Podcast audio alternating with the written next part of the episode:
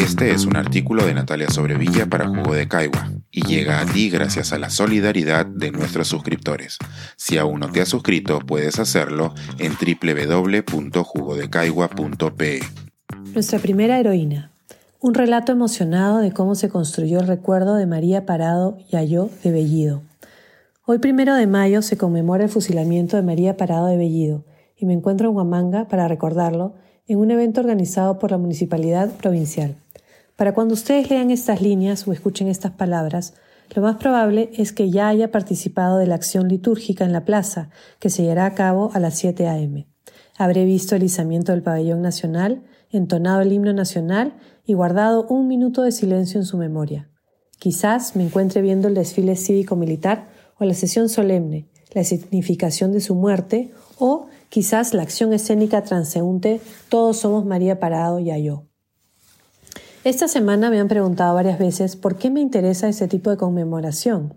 Y aunque por un lado me involucro como una historiadora que tiene particular afición por cómo se construyen y se celebran a las personas que nos resultan heroicas, en este caso confieso que también tengo motivos personales. Resulta que soy descendiente directa de una de las primeras mujeres que ingresaron al panteón de los héroes de las guerras de independencia. María Parado Yayó, de Bellido, fue la bisabuela de mi bisabuela seis generaciones atrás.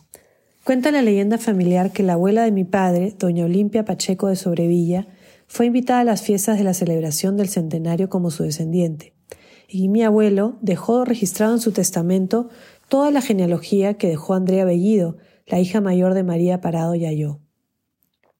De esto me enteré cuando a los ocho años me interesé por escribir la historia de mi familia gracias a un proyecto escolar.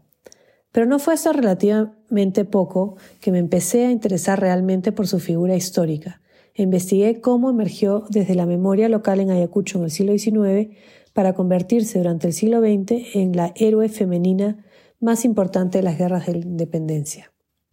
Retrocedamos a mayo de 1822, cuando una mujer analfabeta de mediana edad fue mandada a ejecutar en la ciudad de Huamanga por José Carratalá el general español decidió ajusticiar públicamente de manera injuriante a la comerciante de paras afincada en la ciudad por no revelar el paradero de su esposo e hijo que luchaban en contra de la corona. La primera mención que se hace de esta ejecución en un texto con ambiciones históricas apareció 25 años después del evento en un texto del abogado ayacuchano Gervasio Álvarez. En esta escueta descripción ya están presentes los hechos más emblemáticos. Y cito, Carratalá fusiló a doña María Bellido, solo porque le tomó una carta que esta señora escribió a su hijo, que se hallaba en las filas del ejército independiente. Cierro comillas. Ricardo Palma publicó en 1853 unos esbozos sobre los héroes de la independencia, donde presenta una vez más la historia fundacional, es decir, el fusilamiento, debido a su negativa de revelar el autor o autores de una carta firmada por ella, donde, entre comillas, se daban noticias importantes para que se salvara una fuerza patriota que iba a ser sorprendida en Quimecachaqui, seis leguas distantes de Ayacucho. Palma nos presenta a una mujer indígena, analfabeta, mientras que los historiadores que escribieron sobre ella un par de décadas más tarde, Mariano Felipe Pasoldán en 1868 y Manuel de Mendiburo en 1874, no mencionan estas características. Ambos resaltan, en cambio, sus acciones heroicas y su situación de madre antes que su presidencia étnica.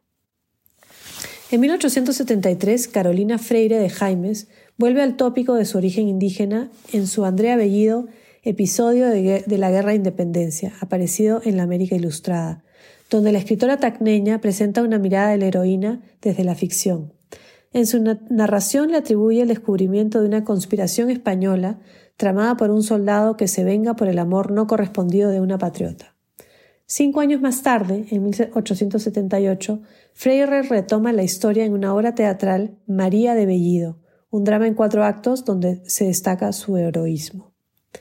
Para el centenario, María Parado de Bellido ya es parte de la lista de héroes reconocidos, mientras que en el sesquicentenario que fue cuando se destacó la participación indígena en el proceso de independencia, fue vista como una de las mejores representantes de la mujer indígena peruana. Virgilio Roel Pinedo la describe como, entre comillas, una india sencilla y valerosa que únicamente hablaba quechua. Y concluye que se negó a dar información a Carratalá porque se trataba de una soberbia india. Vemos entonces que la visión que se ha tenido de ella ha variado con los tiempos, respondiendo a las necesidades e intereses de cada momento. Por ejemplo, hoy se deja de usar su apellido de casada, Bellido, y más bien se rescata su apellido materno, Yayo, porque es indígena y es el ángulo que se quiere resaltar hoy. Eso no debería sorprendernos, porque como escribió Margaret Atwood en 1997, el pasado le pertenece a quien lo reclama y está dispuesto a explorarlo y llenarlo de significado para quienes están vivos hoy. El pasado nos pertenece porque somos nosotros quienes lo necesitamos. Este es un artículo de Natalia Sobrevilla para Jugo de Caigua y llega a ti gracias a la solidaridad de nuestros suscriptores. Si aún no te has suscrito, puedes hacerlo en www.jugodecaigua.pe.